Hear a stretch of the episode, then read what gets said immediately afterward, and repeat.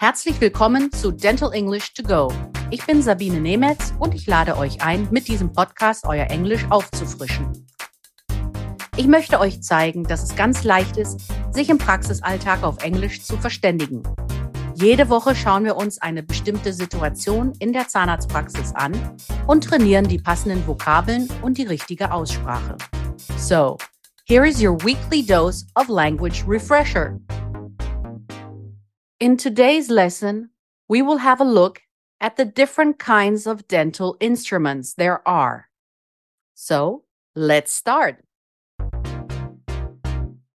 Dental equipment and instruments are an essential part of a dental office. They help dental professionals to clean teeth, diagnose dental problems, and treat teeth.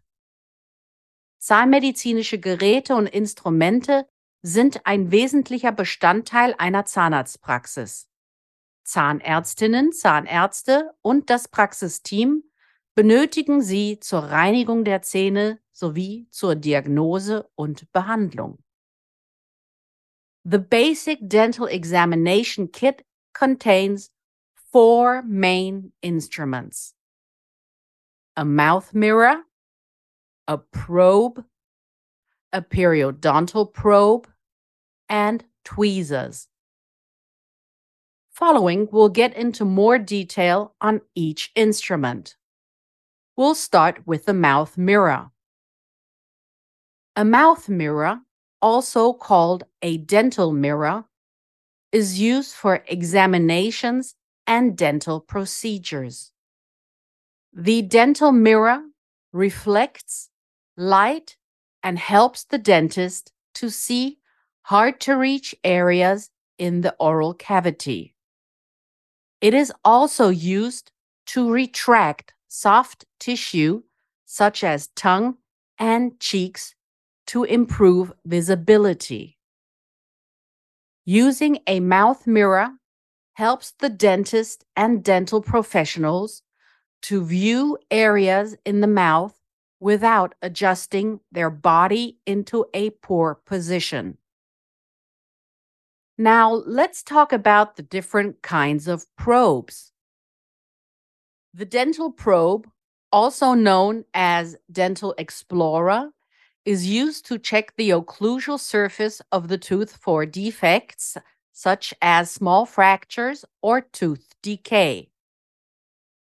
The sharp point at the end of the probe enhances tactile sensation. The periodontal probe measures the depth of the pockets surrounding a tooth. This probe is similar to a ruler and has markings along the side measured out in millimeters for accuracy. The tip of the instrument is placed into the gingival sulcus. It is inserted down to the base of the tooth pocket. The first marking visible just above the pocket indicates the periodontal pocket depth. Werbung für News Junkies und Neugierige, Fortbildungswillige und Wissenshungrige, Einkaufschampions und Schnäppchenjäger gibt's die Quintessenz Newsletter. Bleiben Sie mit uns auf dem neuesten Stand in Zahnmedizin und Zahntechnik für Praxis und Labor. Jetzt anmelden. Unverbindlich kostenlos, jederzeit kündbar. Now we'll look at the tweezers. Tweezers function as an extension of fingers.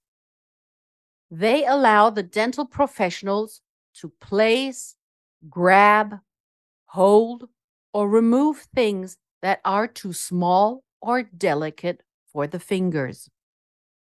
They are mostly used in dentistry to carry and place cotton rolls between cheek and gum or cotton pellets to dry cavities.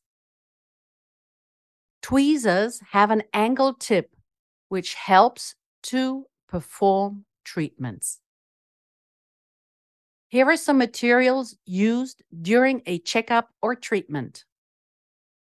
Cotton pellets or foam pellets are soft and absorbent. They are used, for example, for the application of hydrogen to stop bleeding. A cotton swab is a cotton bud on a long wooden stick, and it helps apply pastes, liquids, or medicines. Cotton rolls help control moisture or isolate a tooth for treatment. Cotton wool is used to absorb saliva secretion or blood.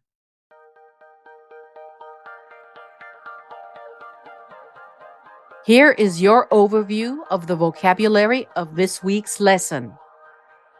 To retract something. Etwas zurückziehen. To adjust. Anpassen. To insert. Einfügen. To grab. Greifen. Hard to reach. Schwer zu erreichen. Schwer zugänglich. Soft Tissue, Weichgewebe. Ruler, Lineal. Tongue, Zunge. Visibility, Sichtbarkeit. Markings, Markierungen. Kit, Ausstattung. Periodontal Pocket Depth, Zahnfleischtaschentiefe. Moisture, Feuchtigkeit. Das war unsere Lesson für diese Woche. Nächste Woche gibt es noch mehr zu zahnmedizinischen Instrumenten. Wenn ihr noch mehr Dentalenglisch trainieren wollt, empfehle ich euch mein Buch Dental English, erschienen im Quintessenz Verlag oder auch die Monatszeitschrift Team Journal. Hier findet ihr in jeder Ausgabe eine Übung. Vielen Dank fürs Zuhören. Wenn es euch gefallen hat, dann abonniert diesen Podcast. Es gibt jeden Montag eine neue Folge. Überall, wo es Podcasts gibt.